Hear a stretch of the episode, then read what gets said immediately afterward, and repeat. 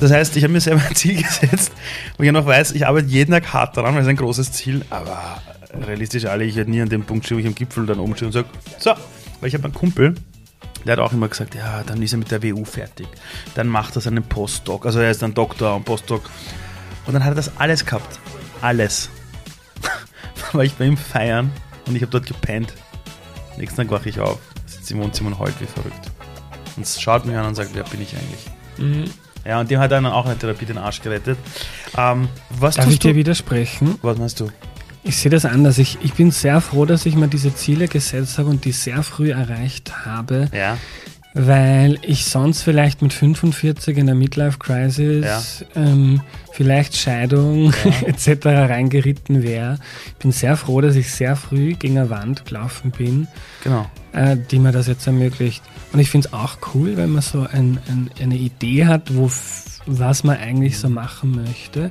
Ich finde es aber auch interessant, also ich kann das nicht, aber ich kenne Leute, die das kennen, die haben jetzt eigentlich nicht so ein Ziel und ich finde das oft auch einen mhm. schönen, interessanten mhm. Zugang zum Leben, wenn man gar nirgends hin möchte, sondern eigentlich gerade wo ist. Mhm. Also ein bisschen dieses im Radikalen, dann dieser buddhistische Zugang. Genau. Also ich finde das eigentlich auch ganz nice, mhm. mal, also ich kann das nicht, weil ich habe jetzt auch wieder viele Ziele und so, mhm. Ich finde es eigentlich auch ganz bewundernswert, wenn Menschen einfach mal nur jetzt sein können und nicht wissen müssen, was in, wo sie in zwei Jahren dann hingehen. So, bevor es losgeht mit dem Podcast, eine kleine Werbeeinschaltung in eigener Sache.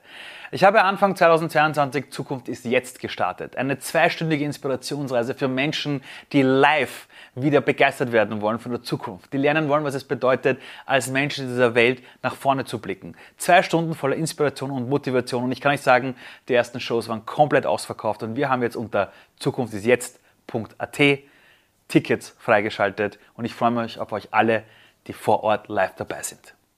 Bam, badadam, willkommen zurück zu eurem Lieblingspodcast, die Ali Malocci Show. Hi alle zusammen. Heute in der Sendung jemand, den ich wirklich selber extrem cool finde. Und zwar Andreas Sator. Er ist Journalist, Autor, Podcaster und er lebt in der besten Stadt der Welt, in Wien. Er schreibt unter anderem für den Standard über das Thema Klimawandel und globale Armut. Und in seinem Podcast Erklär mir die Welt versucht er von Auskennerinnen jede Woche etwas über diese Welt zu lernen und hat mittlerweile mit über 30.000 Downloads pro Woche einen der erfolgreichsten Podcasts Österreichs und hat auch letztes Jahr den Podcastpreis von Ö3 gewonnen. Er moderiert unter anderem, hält Vorträge und Workshops, redet auch immer wieder vor Jugendlichen in Schulen. Und wir redeten in unserer, und nochmal, und darf ich es nochmal machen? Einen anderen Teil? Ja. Jetzt mache ich das. Unter anderem, nochmal. Und wir sprachen nicht nur über seinen Erfolg, sondern auch über seine Depression, wie ihm die Therapie geholfen hat und was es in dieser Welt eigentlich bedeutet, wenn wir merken, wir können nicht alles kontrollieren und dadurch eigentlich in unsere Stärke kommen. Viel Spaß bei der Sendung. Endlich ist er da, Andreas Sator. Wöchentlich über 30.000 Downloads bei seinem Podcast Erklär mir die Welt. Autor, Journalist, jemand, der den Menschen eigentlich die Welt wirklich erklärt. Hast du die Welt bisher verstanden? Worum geht es in der Welt? Äh, ich habe die Welt noch nicht verstanden, Gott sei Dank, weil sonst wäre mal Fahrt. Und ich gebe mir aber Mühe. Ich glaube, dass ich, also ich mache jetzt gerade den vierten Geburtstag gefeiert mit Erklär die Welt. Über 200 Leute bei mir im Wohnzimmer zu Gast gehabt zu Themen von der Geschichte Chinas zu Sex, zu Beziehungen, Klimawandel, Politik, Koalitionsverhandlungen, also von bis. Und ähm, habe jetzt auch gestern gerade versucht nachzudenken, was eigentlich der Podcast so mit mir gemacht hat in den letzten Jahren und sogar mhm. an ganz ähm, profanen Dingen, wie dass ich mir zum Beispiel Kaffeemühle gekauft habe. Okay. Also ich habe eine Folge über Kaffee aufgenommen mit so einem Röster, äh, österreichischen Staatsmeister äh, im Kaffee machen und ja, das war so ein kleines Ding, was sich da verändert hat. Immer cool, schmeckt besser Kaffee, wenn man, wenn man frisch malt. Und verstanden habe ich die Welt noch nicht, aber ich glaube, ich bin gemeinsam mit meinen Hörerinnen auf einem guten Weg, uns dem zu nähern. Ich habe manchmal das Gefühl, wenn ich über die Welt forsche, je mehr ich lerne, umso mehr check ich persönlich, dass ich nichts weiß. Also ich habe letztens gesprochen mit einem Quantenphysiker und einem Physiker und die haben gesagt, schau, wenn du ein Atom anschaust, die meiste Masse von einem, in einem Atom ist leer. Und wenn du mit Gehirnforschern redest, sagen sie, je mehr sie das Gehirn erforschen, umso mehr, umso weniger verstehen sie es. Ja. Ähm, eine Sache, die mich interessiert. Wir sind eine moderne Gesellschaft, wo wir alle sagen, wir können uns zusammenreißen, ja, wir sind kultiviert. Ich habe die Annahme, und du kannst sie widerlegen oder nicht, dass wahrscheinlich die ganzen Sexfolgen bei dir am meisten gehört werden. Stimmt das? Wo es geht um, glaube ich, ähm, äh, Polyamorie. Ja, Poly Poly Polyamorie, Polyamorie. bedeutet, dass man nicht monogam lebt, also in einer klassischen Beziehung Mann-Frau, Mhm. Mann-Mann, Frau-Frau, sondern dass man die Beziehung öffnet, Mhm. Äh, dass man vielleicht mehrere Partner gleichzeitig hat. Mhm. Äh, kann dann sein, dass einer nur verschiedene Partner hat und der andere ähm, nur in der Mhm. Beziehung lebt. Einfach, dass man sich ein bisschen distanziert von diesem klassischen. und sind das die Folgen, die am besten oder am meisten gehört werden? Oder, oder kann man sagen, welche Themen am meisten gehen? Ja, also be so Beziehungsthemen, ich finde es ganz Ja. spannend. Also alle Folgen mit Psychotherapeutinnen gehen sehr gut. Ich glaube, dass es einfach viele Leute gibt, die das brennend interessiert, die aber vielleicht selber jetzt keine Lust haben oder sich nicht trauen, selber in Therapie zu gehen. Und wenn dann ein Therapeut da sitzt und so zum Beispiel in einer Folge die Kathi Hens, die einen super Podcast macht, auf der Couch, Ja. kann ich sehr empfehlen. ja, der ist echt gut. Der ist wirklich gut, ja. Und die hat da so praktische Tipps gegeben, wie man sich in einer Beziehung hinterfragen, reflektieren kann, was kann man für kleine Tricks anwenden, damit man sich besser zuhört und so. Und die Folge ist zum Beispiel extrem gut gegangen, ist eine der meistgehörten. Aber es ist ganz unterschiedlich. Es ist auch zum Beispiel gerade die Folge zu Putins Russland. Ja. Ähm, also die war die Folge, die in den ersten sieben Tagen jetzt einen Rekord gebrochen hat beim Gerhard Mangott, dem Politikwissenschaftler aus Innsbruck. Wow. Also auch so ganz nerdy Hardcore-Themen, wo man zwei Stunden lang über ähm, politische Eliten in Russland, die Wirtschaftsgeschichte Mhm. Geschichte Russlands geredet haben, auch die gehen gut. Also das ist meine Erfahrung, wenn man Vertrauen aufbaut zu den zu den Leuten, für die man das macht und die sich denken, ähm, ich habe keine Ahnung, zum Beispiel Chinas Geschichte. Ich glaube, es gibt wenig Leute, die, die früh aufstehen und sich denken, heute würde ich gern mehr wissen über die 3000-jährige Geschichte Chinas. Aber trotzdem hören das 25.000 Leute, weil sie wissen, erklär mir die Welt, gibt ein Versprechen ab, das ist interessant, das ist lustig ähm, und ich ohne großen Aufwand ähm, erfahre ich ein bisschen was Neues und das ist sicher interessant.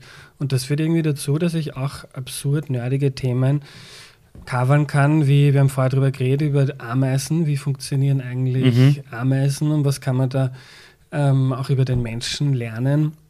Und auch so Folgen werden dann total gut gehört. Bist du. Ich habe hab jetzt zwei brennende Fragen. Zwei unfassbar brennende Fragen. Die erste kannst du mit Ja oder Nein beantworten. Bist du der Lehrer geworden, den du dir als Kind gewünscht hast? der die Themen geil aufbereitet? Weil eigentlich, ganz ehrlich, ja, Ja. fettes Ja. Das zweite. Und ich spreche das jetzt deshalb an, weil du es selber auf Social Media zum Thema gemacht hast. Ja? Du hast irgendwann mal erzählt, du gehst in Therapie. Ich finde, dass jeder in Therapie gehen sollte. Ich habe mir selber, das hört sich ein bisschen komisch an, selber geschenkt zum 40er, dass ich in Therapie gehe. Ich habe es in meiner, ich habe es mit 27 damals gehabt, dass ich einen Burnout gehabt habe. Und ich habe gemerkt, da, die Leute gehen ins Fitnesscenter präventiv, damit sie später keine körperlichen Probleme haben, aber mental tun wir das nicht. Und wir machen es sehr oft viel zu spät. Wir haben leider eine Landschaft in Europa, die, wenn du ein, eine gebrochene Hand hast, jeder sagt, oh Gott, du Armer. Wenn du sagst, ich habe Mental Health Probleme, einige Leute, mir zumindest früher gesagt haben, fahr Wochenende in der Therme, wird schöner. Das heißt, jetzt meine Frage. Ich habe gemerkt, dass die richtig großen Dinge, die man in seinem Leben oft tut, die auch oft erfolgreich, wirklich, wirklich zum Erfolg führen, auch bei anderen Menschen, die macht man meistens, um sich selbst zu therapieren oder sich selber zu helfen. Warum hast du mit deinem Podcast begonnen vor vier Jahren? Was war der Grund? Weil es ist schon Arbeit. Also irgendwann hast du mir erzählt, das ist wirklich Arbeit. Und als ich bei dir im Podcast war, glaube ich, Folge 8, 9, irgend sowas, habe ich gemerkt, du hattest dich wirklich vorbereitet. Warum hast du damals damit begonnen? Und damals war Podcast nicht der heiße Scheiß, den einfach alle gemacht haben. Also gibt es zwei Geschichten, eine kurze und eine längere. Wir haben ein bisschen Zeit. Die kurze ist die, dass ich in den Journalismus gekommen bin mit 23, glaube ich. Ist jetzt neun Jahre aus. Ähm, und aus der Internet, also ich bin so alt, dass ich noch ohne Smartphone aufgewachsen bin, aber eigentlich ähm, so in meiner ganzen Jugend das Internet für mich immer ein wahnsinnig geiler Ort war, um ein bisschen aus der ähm, Langeweile vom Landleben auszubrechen. Also Landleben, du kommst woher? vom Bauernhof aus dem Mostviertel in. Wirklich, Bauernhof. Okay, geil, okay, gut. Bin jetzt noch gerne dort, also ich liebe das Landleben, schön. aber habe mich da immer ein bisschen eingeschränkt Mhm. gefühlt. Und also ich bin mich immer sehr wohl gefühlt im Internet und habe ähm, gebloggt, schon im Zivildienst und habe einfach geil gefunden, was für coole neue, neue Möglichkeiten es gibt, sein Ding zu machen, ohne dass ich jetzt wenn anderen fragen muss, ob ich das kann, ob das so okay ist. Ähm, Ah. also das war immer sowas, was man sehr taugt hat und auch die Chancen, die das hat, um Journalismus irgendwie interaktiver zu machen. Es ist ja irgendwie tragisch, wie wenig Vertrauen die Menschen in Medien haben. Ich finde, das ist furchtbar für eine Gesellschaft und für Demokratie und da hat der Journalismus sicher auch ein bisschen Schuld dran. Ähm, und durchs Internet gibt es ganz viele neue Möglichkeiten, um irgendwie mehr Vertrauen zu erzeugen und Nähe zu den Menschen zu haben und denen auch zu erklären, was man da eigentlich macht. Kann man jetzt auch auf Papier machen oder im Fernsehen, aber ich glaube, im Internet ist das am einfachsten. Hm. Und das war für mich dann aber im österreichischen Journalismus nicht so einfach, das umzusetzen, also in den bestehenden Medien. Und darum habe ich mir nach einiger Zeit gedacht, ich mache das einfach selbst jetzt. Und dann war mir die Welt wirklich so ein Ding, das ich einfach selber gerne gehört hätte. Ah. Also ich bin extrem interessiert. Mich interessieren sehr viele Themen, aber im Jahr, weiß ich nicht, lese ich vielleicht 15, 20 Bücher. Da kann man was lernen, aber ähm, jetzt ständig irgendwie was Neues zu lernen, ähm, dafür brauche ich irgendwas, was bequemer ist, praktischer jetzt zum Weg in die Arbeit, wo ich schnell noch was hören kann. Und habe mir das dann im Prinzip selber geschafft. Ich habe bei dir immer das Gefühl gehabt, dass, also meiner Sicht, kann niemand anderer diesen Podcast machen in Österreich als du, weil bei dir hat man echt das Gefühl, das interessiert dich voll. Es wird schon einen Grund geben, warum du auch für Zeitungen schreibst und Journalist geworden bist. Das heißt, diese Neugierde zu professionalisieren, das ist schon ein roter Faden. Würde ich aber jetzt den 14-jährigen Andi kennenlernen und würde dem 14-jährigen Andi ein iPad vors Gesicht halten, auf dem er sieht, dass du letztes Jahr den ersten Preis abgeräumt hast bei der, glaube ich, Ö3-Podcast-Geschichte. Ähm, und der wird sehen, dass der erwachsene Andi etwas macht, das einfach jede Woche einfach 30.000 Menschen hören. Und das hat er selber erschaffen. Ohne Hilfe von einem, von einem Sender oder so. Was wird sich der 14-jährige Andi so denken über dich? der am Bauernhof aufgewachsen ist. Was wird er sich denken, dass du im Internet das Ding rockst? Mit deiner Stimme. Ich finde das eine sehr schöne Frage, weil es macht mich jetzt richtig emotional, weil ich Schön so. Leute, schaut euch das Video auch an, bitte. Mit ihm Er wird gerade emotional, ja. Das ist geil. Bitte Achmed, draufhalten, draufhalten, draufhalten. Nein, nein. Na, sag. Ähm, also ich glaube erstens einmal würde das, er würde es richtig geil finden. Ich glaube mit, mit 14 war das schon so, da habe ich damals mit Frontpage, wenn das noch irgendwer kennt. Sicher, Microsoft ja, ja. Frontpage zum Webseiten bauen. Ich habe damals versucht, mal, was habe ich da gelesen? Da war, ich kann mich erinnern, ich habe mein Moped, ähm, da war ich schon 15, mein Moped zum Mechaniker gebracht und da ist so ein Gewinn gelesen, dieses dicke Dieses Magazin, Mag Magazin. ja, ja, namens Gewinn, ja. Mhm. Und habe das damals schon sehr geil gefunden, so irgendwie was aufzubauen, was zu machen und auch im Internet. Also mir hat das damals schon fasziniert. Das war aber, also ich glaube, ich werde richtig, richtig stolz sein, dass mir das gelungen ist. Und ähm, ich würde es, glaube ich, nicht backen, was für Entwicklung es da gegeben hat und was für ein anderer Mensch das ist, Ja. weil ja, ist schon auch sehr verändert.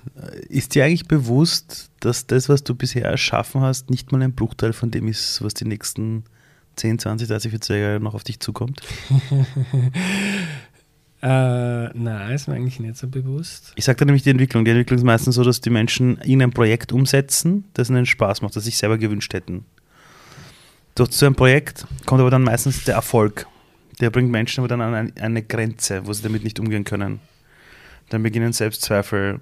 Viele Themen, wo man plötzlich sagt, scheiße, das kann ich allein nicht mehr lösen, da brauche ich jemand anderen. Durch diesen Prozess kommt eine komplette Change in der Persönlichkeit, wo du lernst, mit Dingen anders umzugehen und dann hast du eine ganz andere Spielwiese. Ich dachte, ich bin einzigartig, Ali, aber du beschreibst. Bist du? Na, aber ja, ja, aber du beschreibst meine Geschichte gut. Na, es ist so, es ist wie bei einer Pflanze. Du hast verschiedenste Blumen und verschiedenste Pflanzen und verschiedenste Bäume und so. Aber der Prozess, dass der Samen eingepflanzt wird, dass du für die richtige Erde sorgen musst, für die richtigen Nährstoffe und so, dass dann Wachstumsschritte passieren, ist bei jedem Lebewesen mehr oder weniger gleich. Ja. Ich habe das bei dir damals erlebt, ich werde es nie vergessen. Ich bin damals, ich erzähle diese Geschichte immer so gern, eben in dieses WG-Zimmer von dir kommen. Und da hat es dich gemeldet und gesagt, ja, ich habe da so einen Podcast vor, erklär mir die Welt. Ich denke mal, der Bruder ist auch nicht schlecht. Der stellt sich hin und sagt einen Menschen, ich erkläre euch jetzt die Welt. So quasi, ich erkläre dir die Welt. Internetzeitalter würde man sagen, Mansplaining. ja, wenn das jetzt, na, war ein kleiner Scherz. Und dann komme ich zu dir in diese WG. Und ich habe gedacht, du bist Student. ich hätte mir nie gedacht, dass du einen fixen Job hast. Ja. WG, die WG war übrigens mördergeil. Ja, war cool. Zweigeschossig, Dachgeschoss, also Wahnsinn. Und ich erinnere mich noch, dass ich da sitze an diesem Tisch mit dir. Hinter mir war ein Treppenaufgang, der extrem eng an meinem Sessel war. Ich konnte nicht mal richtig sitzen und da hing Wäsche. Und, und das Geile ist, und ich mir damals gedacht, der Bursche macht das Ding sicher riesig. Und dann habe ich irgendwann noch gesehen auf Twitter, hast du dann den Heinz Fischer eingeladen, unseren ehemaligen Präsidenten. Und dann sind Leute bei dir ein- und ausgegangen. Die ganze Zeit. Und ich habe mir gedacht, das ist Wahnsinn, du ziehst das Ding durch. Extrem trocken, extremer Zug zum Tor. Du machst das einfach. Und, und du bist für mich jemand, du machst die Dinge gut. Du tust es nicht zu sehr aufbauschen und das, was du machst, ziehst du konstant durch. War das immer schon so in deinem Leben, dass du die Dinge einfach durchgezogen hast? ist lustig, wenn meine Mama jetzt zuhört, die hat nämlich immer gesagt in meiner Jugend, ich ähm, ziehe nichts durch, weil ich habe Fußball gespielt, war nicht besonders gut und bin immer auf der Ersatzbank gesessen, dann habe ich aufgehört. Ich habe Badminton gespielt im Verein, war nicht besonders gut und habe aufgehört. Ich habe Schlagzeug, äh, ich habe teures Schlagzeug geschenkt bekommen. Ähm, habe viel, habe, weiß nicht, zwei Jahre gespielt, war nicht gut, habe aufgehört. Ja. Und das meine ich lange dann so im, äh, glaube ich, so im Unterbewusstsein herumge, ge, äh, ist herumgeschwommen. So dieses, du ziehst das nicht durch. Aber das stimmt ja nicht.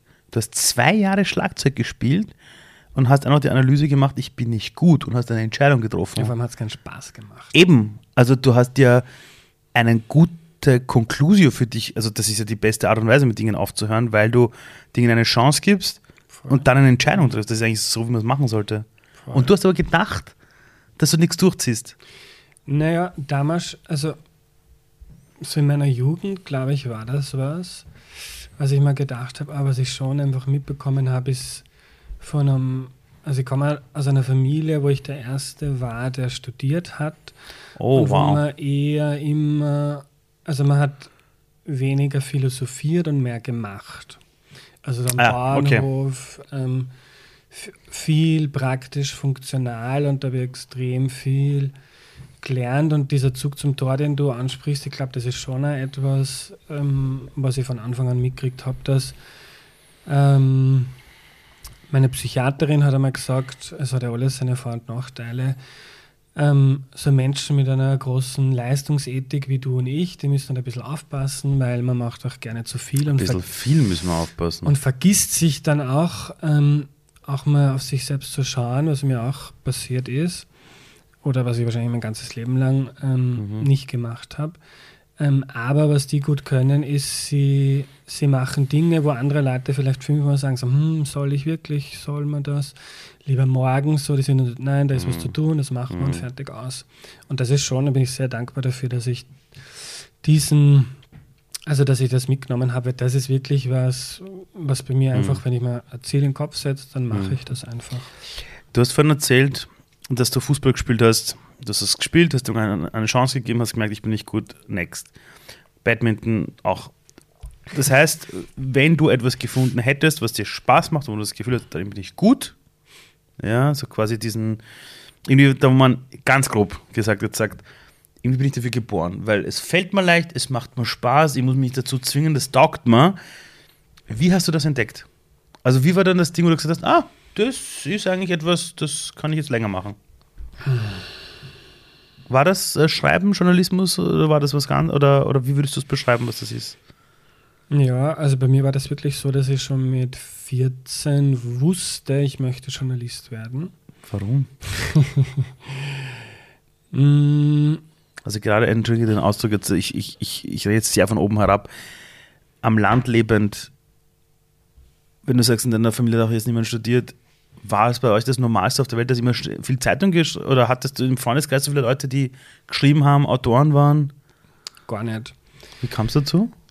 Mm, Wie kam es dazu? Also ich weiß, ich bin mit 14 nämlich in der Handelsakademie extra nach Steyr, nach Oberösterreich, was dann zwei gab, Marketing, Journalismus, Medien. Also ich wollte das unbedingt machen. Hackenstein, da war ich sogar mal im Turnsaal. Okay, cool. 400 Jugendliche, das war geil. Ja. Ja, und das war echt cool, weil da haben wir echt schon sehr viel Journalistisches gemacht, Video geschnitten, Zeitung geschrieben. Aber, aber, aber weißt du, warum du es wolltest? Ich meine, es muss ja irgendwas gewesen sein, wo ein 14-jähriger Bub, Entschuldigung, die meisten 14-Jährigen zu Recht, zu Recht, ja, wissen nicht, was sie machen wollen, weil sie sind einfach Jugendliche, die sagen, jetzt lass mich mein Leben genießen. Warum hast du das gewusst? Da muss doch irgendwas gewesen sein, wo dich jemand gefragt hat und du sagst, ja, das will ich machen, Journalismus. Ich weiß, ich habe es einfach immer geil gefunden, diese, Cool. diese, diese, also so Journalisten im Fernsehen zu sehen, die einen wahnsinnig interessanten Job haben, die viele Leute kennenlernen, die ähm, bei Politikern nah dran sind, die mit Wissenschaftlern reden können und die im Prinzip dafür bezahlt werden, dass sie sich mit der Welt beschäftigen und das kommunizieren. Und ich kann mir bis heute eigentlich keine coolere Sache vorstellen. Das ist so geil, wie Ja. du es gerade sagst. Leute, die gerade zuhören, bitte schaut sich das Video an. Sein Gesicht hat sich gerade komplett verändert. Von dem nachdenklichen, philosophischen Autor zu einem Jungen, der sich freut, dass er was machen darf, was ihm taugt.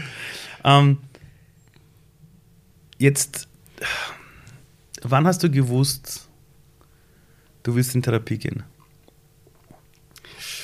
Also das war was, was ich mir eigentlich schon, also ich mache jetzt seit zwei Jahren Therapie, immer, aber immer schon im Hinterkopf gehabt, das gehört sicher mal zu meinem Leben dazu, dass ich reflektiere, was so passiert ist und mich meiner Vergangenheit stelle. Warum wusstest du das?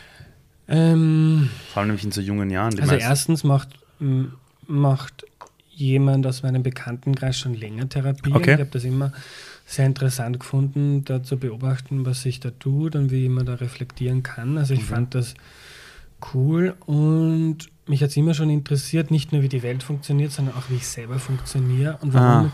Warum ich eigentlich das mache, was ich mache und warum fallen mir gewisse Dinge voll leicht und warum manche Sachen schwer.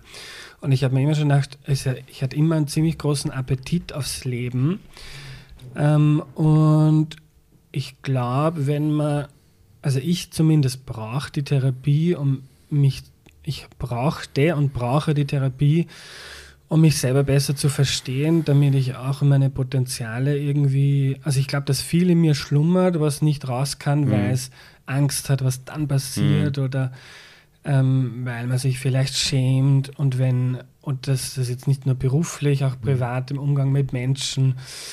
Ähm, und also das habe ich mir immer schon gedacht, ich weiß ähm, aufgrund meiner Geschichte, dass da gewisse Dinge gibt. Mhm. Und irgendwann muss ich mich dem stellen, weil sonst stelle ich mir selber im Weg und dann kann ich das Leben nicht so leben, wie ich das gerne machen würde. Das aber dann, glaube ich, wie viele Leute immer aufgeschoben, wenn man dachte, ja, irgendwann mache ich es, ja. Mhm. Hattest du auch Depressionen? Voll. Also das war dann bei mir der Punkt, dass einfach nicht mehr gegangen ist. Also ich bin irgendwann aufgewacht. Woher kamen die? Also, oder, oder so, warum waren die plötzlich, glaubst du, in deinem Leben da? ähm, ja, das ist dann die lange Geschichte, warum ich den Podcast gemacht habe. Ah, here we go, here we go, here we go. Ähm, also ich bin drauf gekommen, also ich hatte immer den Traum, ich mache mal mein Ding, ich werde Journalist, ich mache mein Ding. Zum Beispiel den Robert Miesek habe ich immer bewundert, der schreibt Bücher, macht Vorträge, Ja. Diskussionen. Ist ab Schöne und zu, Grüße. Ja, ist ab und zu im Fernsehen und so, liest viel und schreibt dann drüber was und das ist sein Job. Ich dachte, wie, also Geil geiler ist das geht's eigentlich, nicht. ja. Jetzt ist das selber mein Job. Das war immer mein Ziel. Ich wollte immer schon mein Buch schreiben, habe ich gemacht. Und irgendwie habe ich dann alles abgehakt Was du wolltest. habe ich das Buch geschrieben und die Leute haben gesagt, Andi, wow, das muss sich so toll anfühlen. Und ich habe gesagt, ich fühle überhaupt nichts. Genau. Du warst Ich am war Gipfel. leer. genau. Ich bin immer wohin gelaufen, weil ich mir gedacht habe, dann, wenn ich dort bin, dann ist Ja. das geil. Ich habe aber gemerkt, auf sowas kann man nicht hinarbeiten, sondern das muss irgendwie aus sich selber kommen. Und da bin ich dann drauf, also ich bin drauf gekommen, dass sehr, sehr viel von dem, ähm, also dass mir der Journalismus und auch mein Beruf, meine Karriere immer sehr wichtig waren, dass das zu einem nicht so kleinen Teil nicht nur aus der Lust auf den Journalismus entstanden ist, sondern auch aus einem Mangel heraus, nämlich dass ich das gebraucht habe, irgendwas gut zu können, damit ich mir selber sagen kann, Andi, du bist gut, wie du bist und es ist schön, dass es dich gibt. Dazu habe ich braucht, dass mir andere Leute mein Buch lesen und sagen, super, mhm. das konnte ich nie aus mir selber schöpfen. Mhm. Und das war dann einfach, ich bin dann auch draufgekommen, ich hatte öfter schon depressive Episoden, das war mir, also ging es mir halt einfach nicht gut, wenn man sich mit Psychologie nicht auskennt, dann, und gerade wie es in Österreich ist, wo keiner drüber redet und wo man wenig drüber lernt, jetzt so aus, aus dem Bekanntenkreis, mhm. zumindest aus meinem Umfeld, war mir das überhaupt nicht bewusst, dass das eigentlich damals schon, Die hätte ich damals schon in Therapie gehört. Und da war es dann irgendwann so, dass ich einfach nicht mehr konnte. Ich bin aufgewacht, habe nur mehr geheult und wusste eigentlich nicht warum. Habe meine Schwester angerufen und gesagt, wie geht das mit der Therapie? Ja. Okay. Und hat echt ändert mein Leben gerade sehr. Ich habe in meinem, in meinem Bekanntenkreis auch viele Leute, die in Therapie gehen, die Glück hatten, haben einen Therapieplatz bekommen, die anderen zahlen halt privat. Also ja, das Ding ist, ähm, ich habe das in meinem Leben auch erlebt. Du hast ein Riesenziel und du musst dir halt aufpassen, was du dir wünschst, weil wenn du das viel zu früh in deinem Leben erreichst. Nein, es ist wirklich so. Also, und ich habe eines gelernt auf die harte Tour vor zehn Jahren.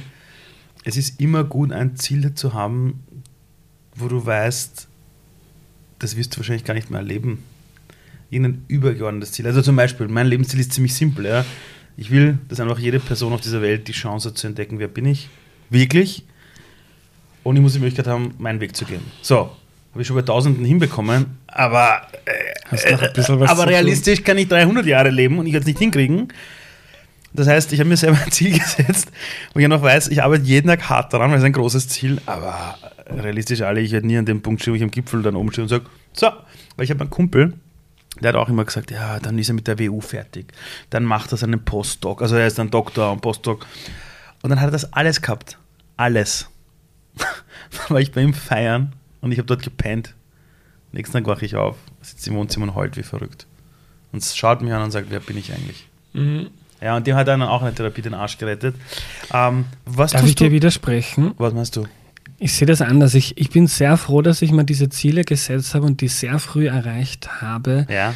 Weil ich sonst vielleicht mit 45 in der Midlife-Crisis, ja. ähm, vielleicht Scheidung ja. etc. reingeritten wäre.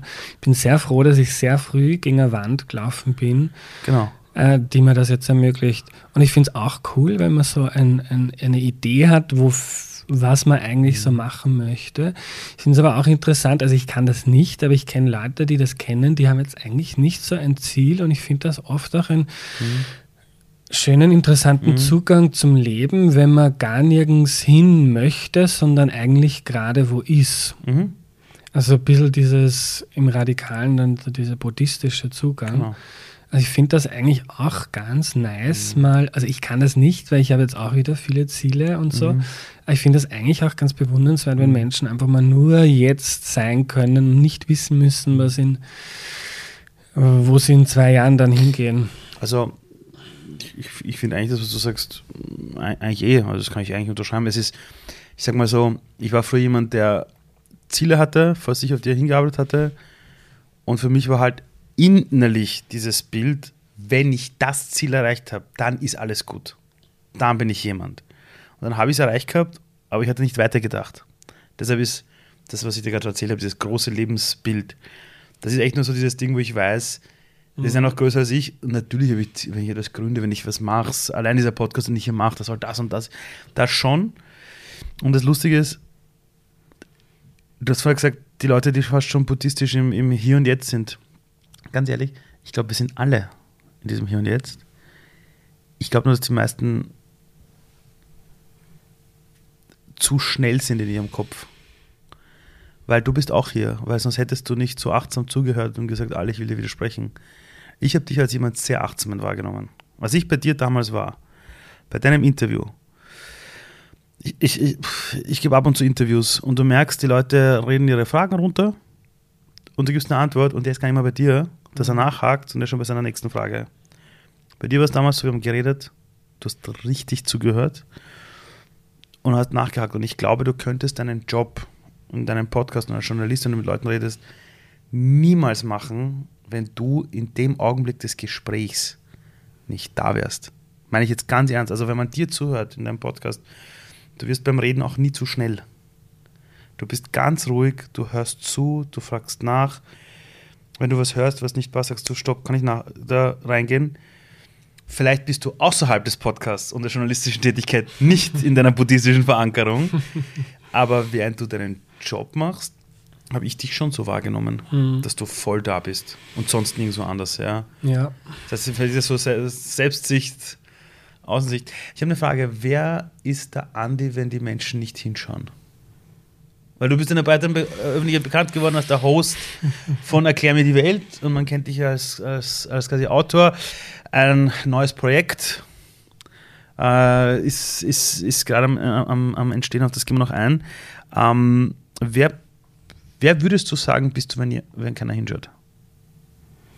Das sind so gute Fragen, Ali. Du solltest einen Podcast machen. wenn ich mal groß bin, mache ich einen. Du hast gesagt, ich kann mir Zeit zum Nachdenken. Ja, du, du hast nehmen, alle Zeit der Welt. Alle Zeit der Welt. Ähm, Ist es ein Gefühl? Ist es ein Bild, das dir vorschwebt?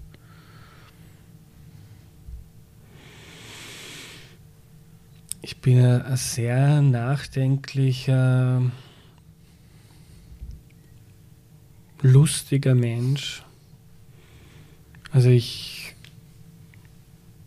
also derzeit in den letzten Wochen geht es mir richtig gut und ich ein, bin fast jeden Tag singend und tanzend in der Wohnung unterwegs.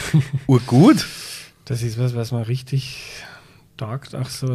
Ich mache das so gerne nach einem guten Interview oder nach einem. Tel Zum Beispiel gestern habe ich mit wem von der Agora Verkehrswende geredet, eine deutsche Denkfabrik. Eigentlich kann man sagen, ein bisschen nerdig und fad, aber es ist so darum gegangen, wie man ähm, am Land, wo das Auto so wichtig ist, Ja. wie man dort Mobilität irgendwie ins 21. Jahrhundert bringen kann, wo das Auto auch wichtig sein wird, aber wo Mhm. man auch sich Alternativen überlegt.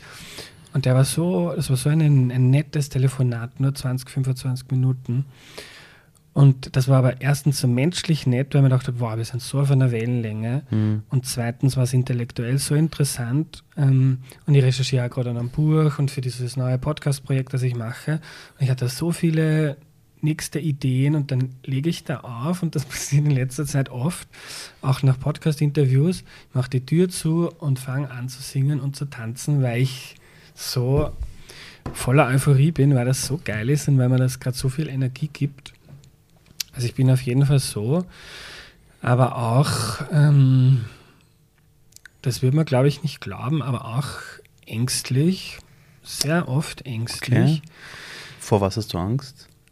Ähm, das sind so, glaube ich, Schatten aus meiner Vergangenheit, die vielleicht gar nicht mein eigenes Leben betreffen, Mhm. sondern eher meine, so diese ganze Familiengeschichte Ja, über okay. Generationen. hat jeder irgendwo manchmal. Voll, weil es ist sehr oft so, dass ich unruhig bin oder Angst habe, was ist jetzt morgen oder was kommt da. Und ich habe sehr stark mitgekriegt, dieses Kontrollbedürfnis. Mhm. Also ich muss kontrollieren können, was passiert, was ja Mhm. illusorisch ist, was Ja. kindlich naiv ist. Mhm. Aber da arbeite ich dran, mich da ein bisschen zu Mhm. lösen und locker zu lassen. Mhm. Aber das sind dann oft so abstrakte Ängste, wo es mir dann auch gut tut, mit zu fragen, so was, jetzt denke ich mir mal durch, was ist jetzt dann die nächsten Tage oder was ist noch heute Mhm. und was davon eigentlich bedroht mir oder was macht mir Angst. Und Ist es, ist es eine echte Angst oder ist es nur im Voll. Kopf? Ein, ja, das macht einen Riesenunterschied aus. Also es ist ein Unterschied, ob du, ob ein echter Löwe vor dir steht und du sagst renn um dein Leben oder um du Angst hast wegen. Ich habe meine Eltern sind, sind, sind beide schon verstorben und ich habe vor, glaube ich, das ist zwei Jahre her? Nein, ein Jahr ist es her. Bin ich ins Haus gesessen und habe gedacht, mir reicht's. Ich will nicht den Scheiß meiner Eltern weiter sch- mitschleppen. Und bin ins Auto gestiegen, bin zum Zentralfriedhof gefahren in Wien, zu ihrem Grab, es war ein urschöner Tag, habe mich hingestellt und beide sind im selben Grab. Ich habe wirklich gesagt, du Mama, Papa, ich danke euch so sehr, dass ich existiere. Aber einen Scheiß behaltet euch. ja, ich habe eine kleine Tochter, ich nehme die Kacke sicher nicht mit. Ja. Hey, das war so, so wertschätzend auf der einen Seite, auf der anderen Seite so dieses so aussetzt. Und indem ich es nur ausgesprochen habe und mir bewusst war und diesen Akt gesetzt habe, dass ich da jetzt eine halbe Stunde hinfahre und mich hinstelle, das hat echt was verändert. Das war ein Bewusstseinsprozess. Ja. Ähm, eine Frage. Wenn du singst und tanzt, welches Lied?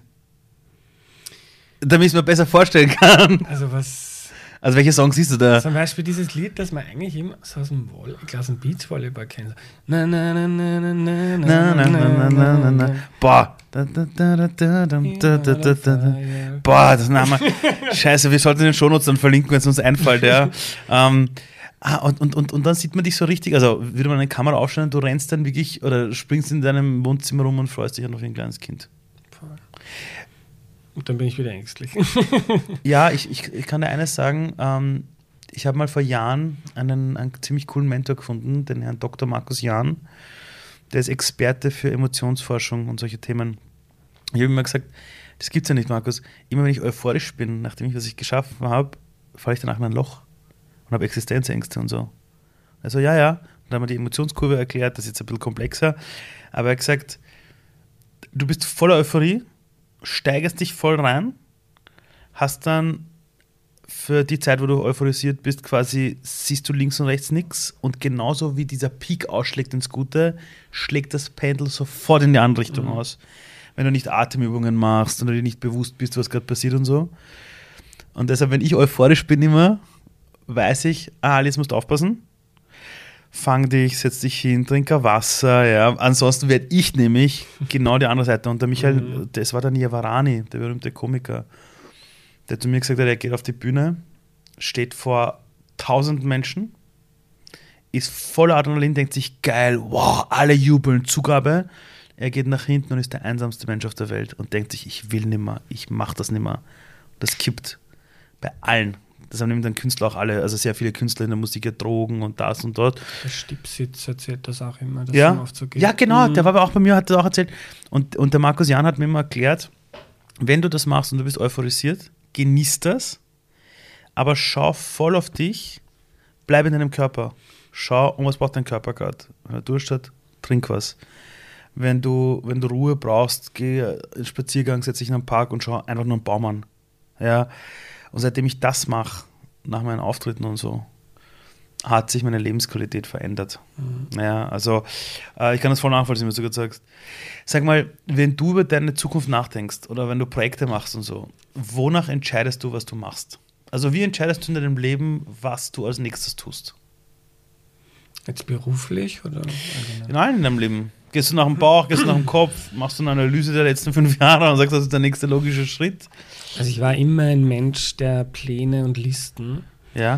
Äh, Das hat sich aber radikal verändert. Also es war auch so, bevor ich die Therapie angefangen habe, wenn es mir nicht gut ging, dann habe ich mir gedacht, okay, was sind die Dinge, die mir gut tun, welcher Rhythmus die, tut mir gut, wann stehe ich dann auf, was mache ich dann, dann meditiere ich, dann, geh- dann tu- tue ich mir das. Also einen Ablauf hattest du, oder wie? Genau, aber das Okay. habe ich mir eigentlich abgewöhnt ähm, Okay. oder ich brauche es nicht mehr. War es ein Zeichen der Kontrolle? Voll. Also so das, diese, diese Illusion, wenn man gewisse Dinge macht, dann ist alles in Ordnung. Ja, das ist halt so Und eine dann Sicherheit, dann bin ich Genauso wie- handlungsfähig, glaubt man. Ja, Okay. Schreibe ich ein Buch, dann bin ich glücklich. Ja, Obwohl dein Buch geil geworden ist, dein erstes. danke. Muss ich dir wirklich sagen, ich habe es einige Male verschenkt. Kann ich nur jedem Dankeschön. empfehlen, ja. Also letzt euch durch und ihr werdet merken, die Welt ist nicht so schlecht, wie wir glauben. Voll. Ja, wir kriegen das schon hin. Ja. Also, das heißt, du bist weg von diesem, ich mache mal einen Plan, ich mache dieses und wie geht das jetzt bei dir? Es klingt jetzt deppert, aber ich höre einfach auf, auf mein Gefühl. Ja, wunderbar. Das ist was, was ich erst mühsam mit ganz vielen Stunden. Ja. Ich denke mir immer, mein lieber Herr Therapeut, ich, ich habe mir auch gesagt, ich will gerne die Füße küssen, so dankbar bin ich, Ja. was der mir lernt. Ähm, einfach an mich selber zu schauen und mal zu, denk zu denken, so fühlt sich das jetzt gut an oder nicht. Und das ist was, das ist ein Kompass, den ich mir jetzt in die Hand genommen habe, der mir einfach hilft zu wissen und so kleine profane Dinge, wie, wie ich halt ins Kino gehen oder nicht. Und früher war es halt oft so, dass man dachte, so ja, ich möchte aktiv leben, dann mache ich das, das und das. Äh, und jetzt denke ich mir manchmal, nein, einfach nein. fühlt sich nicht richtig an. Und das, so diesen Kompass zu haben, äh, das hilft mir sehr. Aber stell dir vor, du hast mit deinen Kumpels was ausgemacht. Seit einer Woche geht's ins Kino. Und du spürst den ganzen Tag, ich habe keinen Bock. Äh, null Bock. So. Die meisten trauen sich nicht absagen, weil sie sagen, jetzt habe ich schon zugesagt und wie kommt das und ah, nicht wegen Spielverderber und bla bla. Würdest du es mit der neuen Einstellung trotzdem sagen, ich gehe hin, ja, um den Freundesding äh, nicht zu stören? Oder sagst du, äh, ich sag ab? Also bei mir ist es wirklich, also ich sage sicher ab. Wow, cool. Ähm, bei mir ist es so, dass sie wirklich durch die, durch die Reflexion in den letzten Jahren äh, ganz viel Freundschaften und Beziehungen geändert haben. Also diese Mhm. echte Herausforderung. Ähm, mit manchen bin ich viel enger geworden, manche Mhm. habe ich verloren, klingt jetzt so schlimm, Mhm. aber irgendwie gehen lassen. Und ich habe den Anspruch für mich, dass die paar, also die Menschen, Mhm. mit denen ich durchs Leben gehe, dass die mich so gut verstehen, Mhm. dass sie wissen, dass das, also dass das okay ist. Und ich erkläre mir einfach auch, also ich habe jetzt gerade mit den Depressionen habe ich sehr, sehr viele Termine, auch beruflich und privat, immer wieder abgesagt. Und es ist ja bei mir jetzt einfach so, ich bin einfach viel flexibler geworden. Das heißt, ich sage einmal ab, aber ich bin dann auch viel öfter mal spontan Mhm. dabei. Aber ich versuche mir auch, weil es ist bei mir sehr oft so, dass ich mir denke, dass dann vielleicht auch so diese, diese Angst, die unbegründet ist, ähm, dass ich mir denke, boah, das ist mir jetzt dann zu viel, ich brauche Rückzug. Und das ist bei mir so, ich habe so ein bisschen einen Fluchtreflex, also vor den Dingen, die mich herausfordern, laufe ich dann manchmal auch weg. Ähm, und es war oft so, dass ich, also vor ein paar Jahren war das öfter so, dass ich mir dachte, boah, das packe ich jetzt nicht Mhm. dann sage ich den Termin ab und jetzt ähm, mache ich aber immer öfter, sage ich mir, okay, Andi, probieren wir es einfach einmal. Mhm. Und sehr oft merke ich, also sowohl Menschen, als auch von Menschen reden, Mhm. ähm, zu dir dahergehen und mit dir quatschen. Ich weiß, dass manchmal der erste Impuls ist, es ist bequemer, jetzt Mhm. ähm, zu Hause noch eine Folge Ozark auf Mhm. Netflix zu schauen. Mhm. Ähm, aber meistens sehr viel erfüllender, wenn man diesen kleinen Arschtritt gibt. Also das versuche ich auch, mich nicht nur in Watte zu bauschen, sondern ähm, ja, man auch nicht, nicht nur daran zu denken, was sich jetzt Mhm. in dem Moment gut erfüllt, sondern mal zu denken, was weiß ich, dass man gut tut Mhm. und dann dann mache ich den Termin einfach und sehr oft, gerade mit Menschen in Kontakt zu sein, ist was, was mir sehr viel Energie gibt. Ich habe in meinem Leben irgendwann gemerkt, dass auf mich zum Beispiel immer nur Dinge zukommen, für die ich schon bereit bin, obwohl ich es nicht glaube. Und immer wenn ich Menschen begleite, erzählen die mir auch so Dinge wie, da kommt irgendwas in ihr Leben und der erste Impuls ist, nein. Dann sagen die, wurscht, ich mach's trotzdem. Und im Nachhinein sind sie froh, dass sie es gemacht haben, weil es selten das Ende der Welt ist. Ja. Mhm. Äh, apropos Ende der Welt. Ich habe mir aufgeschrieben, dein neues Projekt Sonne und Stahl, der Podcast Welt retten ohne Illusionen. Ganz ehrlich jetzt. äh, äh, bekommen wir das hin? Welt retten? Ich glaube ja, aber du, der sich das jetzt äh, ohne Illusionen ansieht, wenn du, wenn du die auch überhaupt deine eigene Arbeit anziehst, noch die letzten Jahre, wo du geschrieben hast über das Thema Klima und ganz viele verschiedene Themen und jetzt auch diesen Podcast am Start hast. Hast du das Gefühl, wir bekommen das hin, aber uns fehlen nur die Infos dazu, wie wir das machen? Wie ist dein Zugang zu dem Ganzen? Mm, Ich glaube, Infos gibt es genug. Ja? Also äh, Klima, Artikel zum Klimawandel gibt es seit 30 Jahren und genau dasselbe steht drinnen. Das ist richtig, ja, leider. Also sehr ist- emotionale Sache, dass Ja. man die, also gibt es halt viele Dinge, die da im Kopf ablaufen, dass, dass, dass man das eher von sich Mhm. wegschiebt. Der, der Gernot Wagner, der Klimaökonom, sagt immer, es gibt ähm, keine Zeit mehr für Pessimismus. ja, das jawohl, das ist gut. Das, das finde ich einen geilen Zugang und das ist auch meiner. Ähm, und vielleicht ist das meine Art, mich vor den, ähm, ja, vor den Problemen, also diese Probleme, diesen Verdruss und den Ärger, der auch da ist. Mir erst vorgestern habe ich zehn Minuten lang wirklich, meine Freundin war so nett und hat sich das angehört, zehn Minuten lang über ein paar bestimmte Akteure, die ich jetzt nicht näher benennen möchte, geschimpft. Und ich dachte, das kann nicht wahr sein. Ukraine-Krieg, Ähm, wir zahlen dem Putin ähm, seine Panzer Ja, ja. über unsere Gas- und Gasrechnung und über die Tankstelle. Ähm, Klimakrise, Artensterben, die Vögel sterben Mhm. weg, die Insekten, die. Frösche. Boden, Bo- Boden haben wir auch. Erd, Erdreich Und- genauso. Und dann gibt es wirklich noch so viele Menschen, die glauben, wir machen einfach so weiter wie jetzt und dann tun wir, fahren wir ein bisschen Elektroauto und fertig. Ja. Und das macht mich schon manchmal auch sehr fertig. Und da habe ich jetzt in zehn Minuten rausgeschimpft. Ähm, und das hat sehr gut getan. gut, ja? Aber ich versuche die Energie eigentlich konstruktiv zu kanalisieren, auch die Angst, die auch da ist, ähm, einfach zu kanalisieren. Und ich und das ist jetzt so meine, so wie ich das von, von, von klein auf mitgekriegt habe, statt zu jammern, mache ich lieber was. Und darum möchte ich mich mit den Themen auseinandersetzen. Und die Idee vom neuen Projekt ist, ähm, das auf eine Art und Weise zu machen, ähm, wo man nie, also nicht ähm, predigen zu den ohnehin Überzeugten, sondern, und ich glaube, das ist einfach, was ich aus meinem Naturell her gut kann, mich nüchtern mit Dingen auseinanderzusetzen, zu sagen, also Weltretten ohne, ohne Illusionen hat ja so zum, zum den Gedanken, also einerseits ist es eine Illusion, dass die Menschen radikal jetzt ihr Leben ändern von heute Ja. auf morgen. Ja, die, das stimmt. dass keiner mehr in den Flieger steigt, dass Ja. man nicht mehr ins Auto steigt. Ich bin selber erst vor ein paar Wochen geflogen. Also ich glaube, Illusion zu glauben, so jetzt üben wir uns alle in Verzicht und fertig, dann ist das Problem gelöst.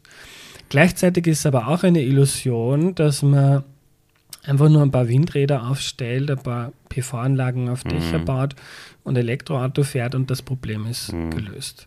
Und da diesen Mittelweg zu finden, okay, schauen wir uns an, zum Beispiel im Verkehr, sagen, äh, zeigen Studien, da müssen wir in den nächsten 20 Jahren so 30 Prozent der Kilometer, die wir mit dem Auto zurücklegen, die müssen wir reduzieren, sonst geht sich das nicht aus. Ja, gut, das ist machbar. Das ist machbar, ja, das geht. Da brauche ich nicht sagen, du darfst nicht Auto fahren oder du bist ein Problem, weil du Ja. Auto fährst. Ich fahre auch gerne Auto, aber in Summe müssen wir uns überlegen, wie kann man es reduzieren, damit man die Energie, weil wir brauchen in den nächsten 20, 30 Jahren wahnsinnig viel erneuerbare Energie für, für den Verkehr, fürs Heizen, fürs Kühlen. Alles, was wir jetzt mit fossiler Energie machen, machen wir dann mit Wind, Wasser, Sonne. Das ist enorm und darum müssen wir Energie sparen und das geht auch beim Verkehr, beim Heizen, Dämmen und so weiter. Und das geht dann und dann kann, dann komme ich eigentlich rein in so meinen pragmatischen Zugang. Okay, was gibt es für Möglichkeiten, um das zu erreichen? Und da gibt es dann nicht mehr nur diesen einen Weg, nämlich ähm, wie das halt manche äh, Leute sagen, okay, es darf einfach nicht mehr mit dem Auto gefahren werden. In Wien oder auch im Land oder jeder, ja, keine Ahnung. Also man kann da ganz viele verschiedene Wege aufzeigen, wie das geht. Zum Beispiel in Wien einfach den Radverkehr fördern, eine City-Maut einführen, wo man oder die Parkplätze, die Leute einfach für die Parkplätze selber zahlen lassen. Weil Garagenplatz kostet 150 Euro, Parken für einen Wiener auf der Straße kostet halt 10 Euro im Monat.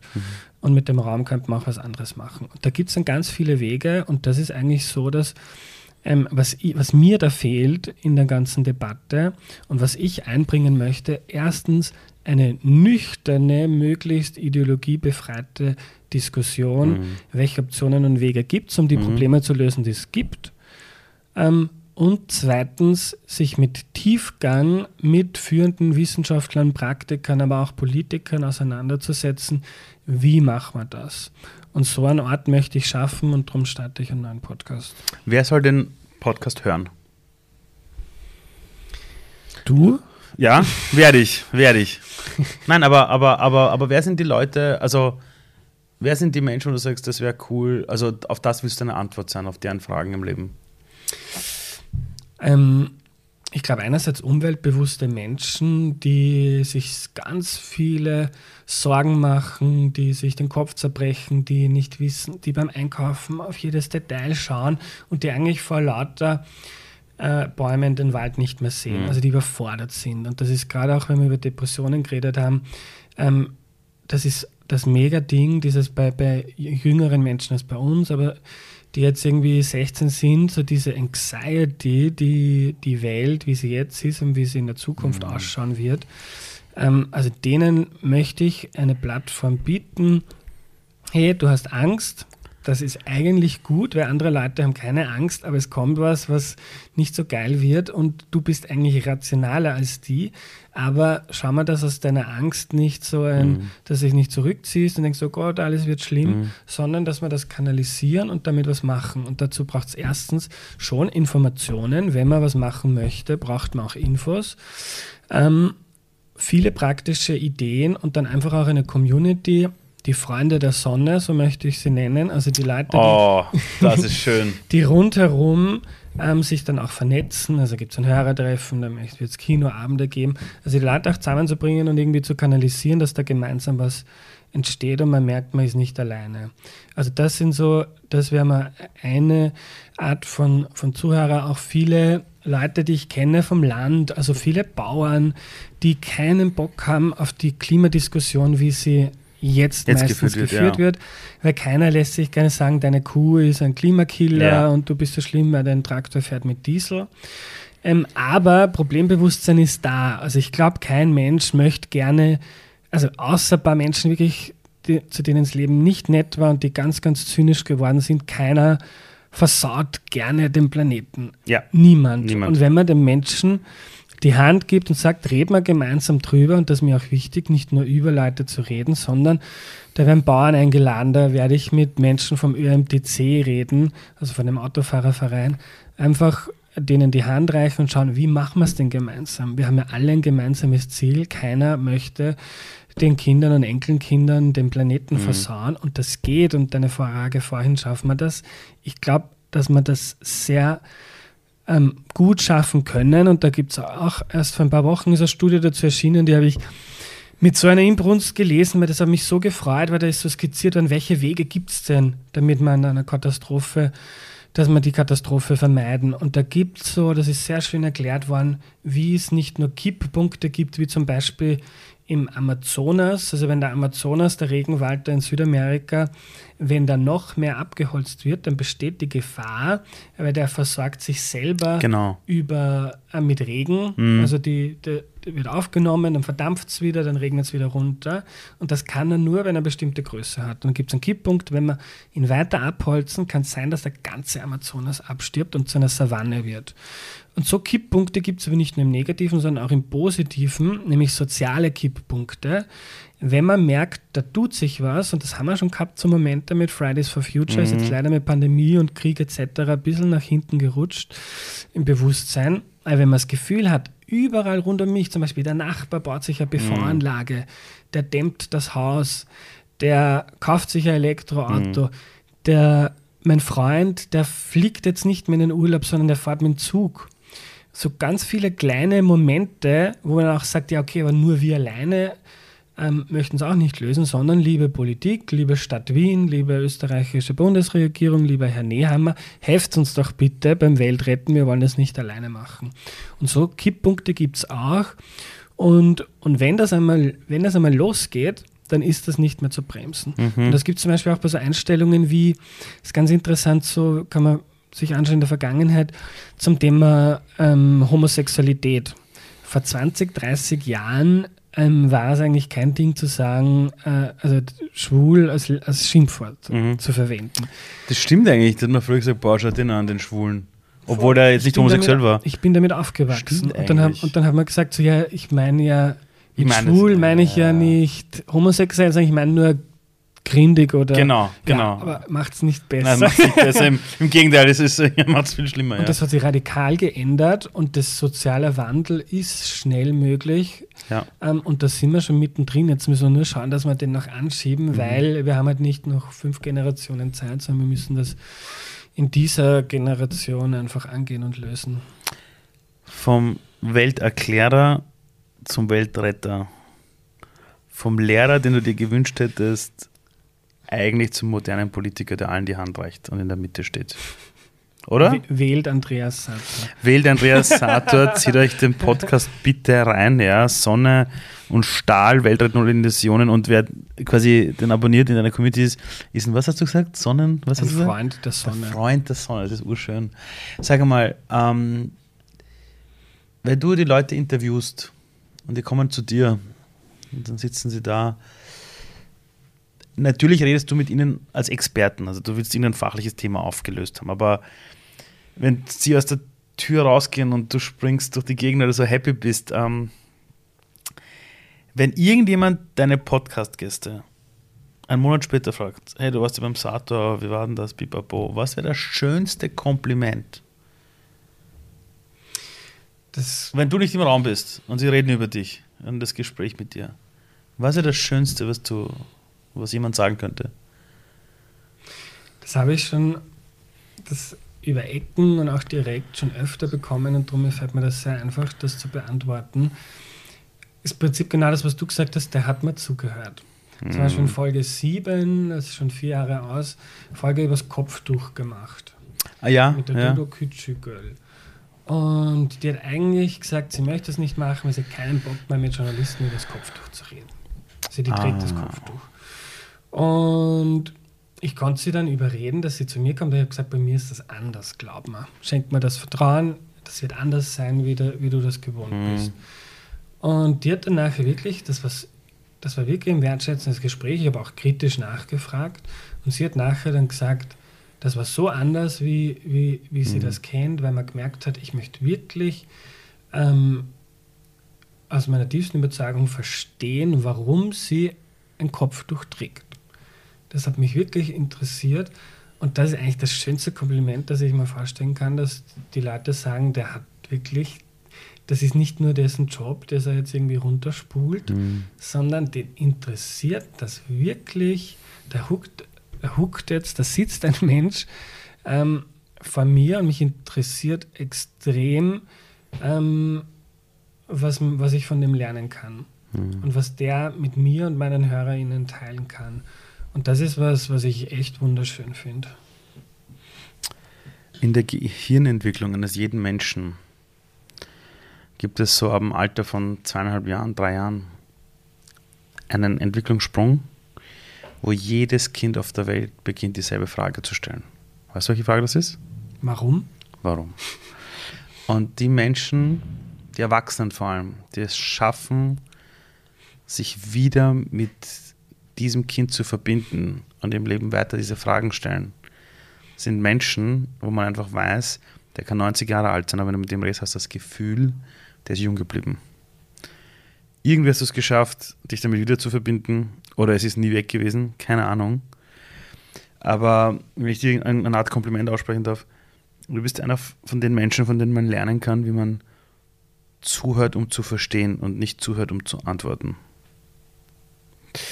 Andi, du bist unfassbar jung. Du bist, du hast 32? 31. 31, sorry, sorry, habe ich jetzt älter gemacht. ähm, laut WHO wären wir so 80, 90 Jahre alt. Was sollen die Leute über dich sagen, wenn sie bei deinem Grabstein stehen? und die Party ihres Lebens feiern, weil sie wissen, dass sie alle dich gekannt haben. Was sollen die über dich sagen? Der Andi hat in dieser Welt gezeigt, wie Podcast funktioniert. Der hat das gemacht, das gemacht, jenes gemacht. Ich meine, Alter, du, hast, du bist 31, hast schon so viel auf die Beine gestellt und du hast noch gute 60, 70 Jahre da. Du stellst Fragen, Ali. Ja, irre, oder? Tut mir leid. Ich habe mir die Frage schon mal vor ein paar Jahren gestellt und da kann mich noch erinnern, ich habe sehr, sehr geweint, ich habe mir wirklich mhm. mein eigenes Begräbnis vorgestellt. Ich mhm. weiß nicht mehr, was da. Aber ich überlege, was würde ich mir jetzt wünschen. Also die stehen dort, einer kommt hin und sagt, ja, hast du den Andi auch kannt? Die so, ja, ja, sicher mit dem. Und die sagen, und dann sagt einer, wie war denn der so?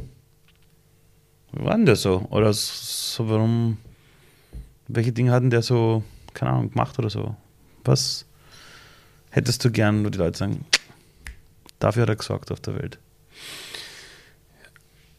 Ich würde mir wünschen, dass, dass jemand, der mich gut kennt, sagt, der Andi hat es nicht einfach gehabt im Leben. Mhm.